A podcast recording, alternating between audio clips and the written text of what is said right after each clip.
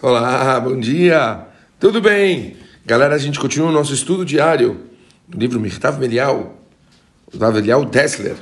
Estamos falando sobre dar e receber e entramos agora numa fase que o Rabino ele foca um pouquinho nessa, nesse, nessa palavra ambição, no, na força do ser humano em querer as coisas. Prestem atenção o que, que o Rav fala sobre isso. Um bufão disse certa vez: só existem duas tragédias no mundo.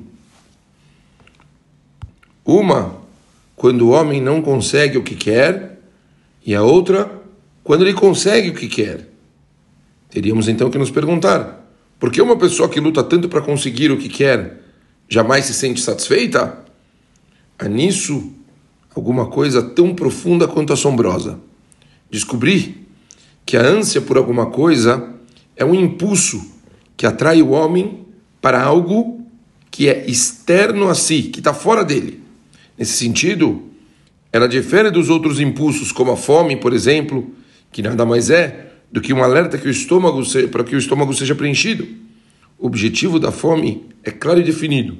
No entanto, o pobre coitado que caiu nas redes da ânsia por dinheiro ou por qualquer outro objeto de caráter material não precisa de nada claro ou definido.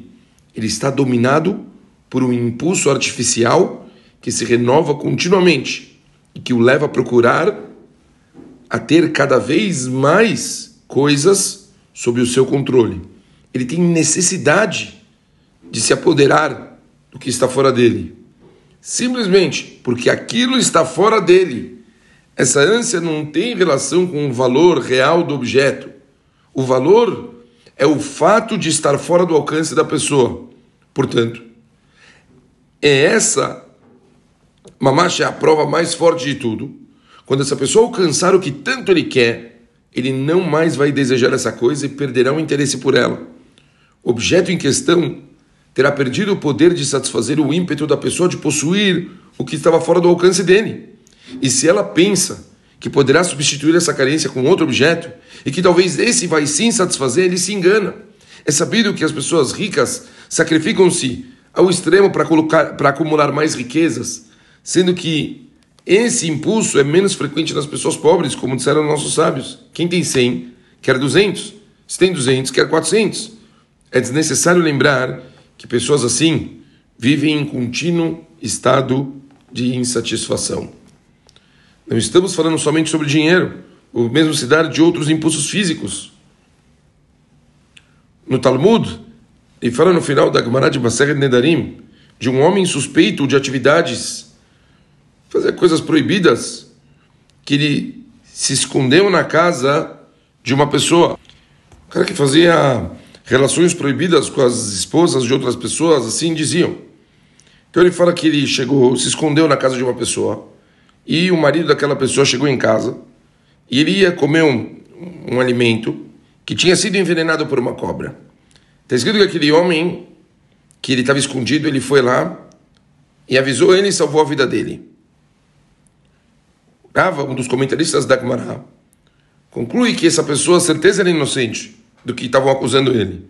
Se ele fosse culpado, óbvio que ele deixaria outra pessoa morrer. Bará pergunta isso, mas isso não é óbvio?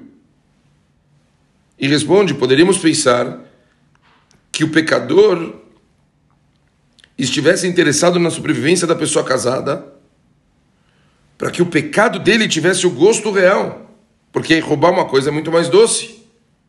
Por isso, Urava nos fala que se o homem fosse realmente uma pessoa errada, ele deixaria o cara morrer para pegar a esposa dele.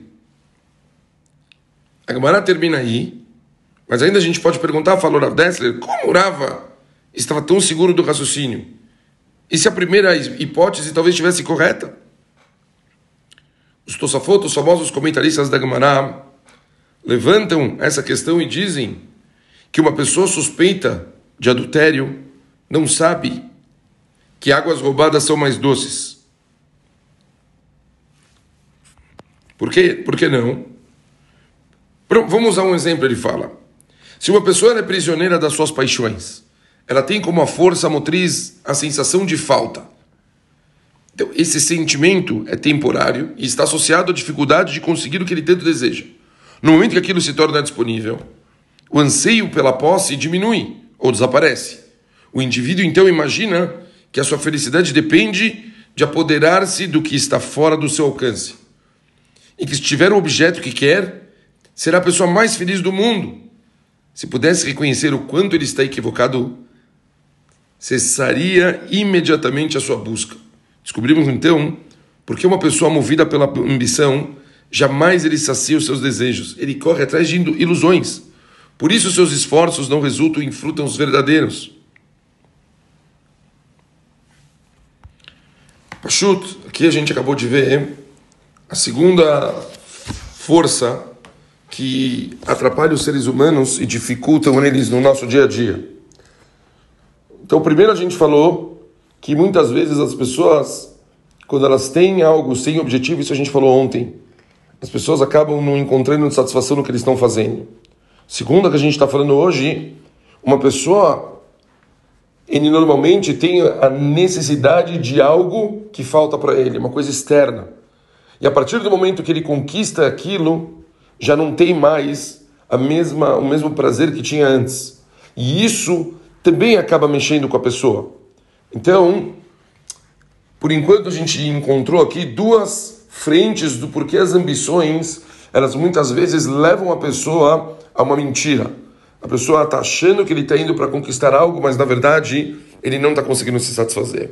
Continuamos amanhã. beijo grande para todo mundo e ótimo dia. Valeu!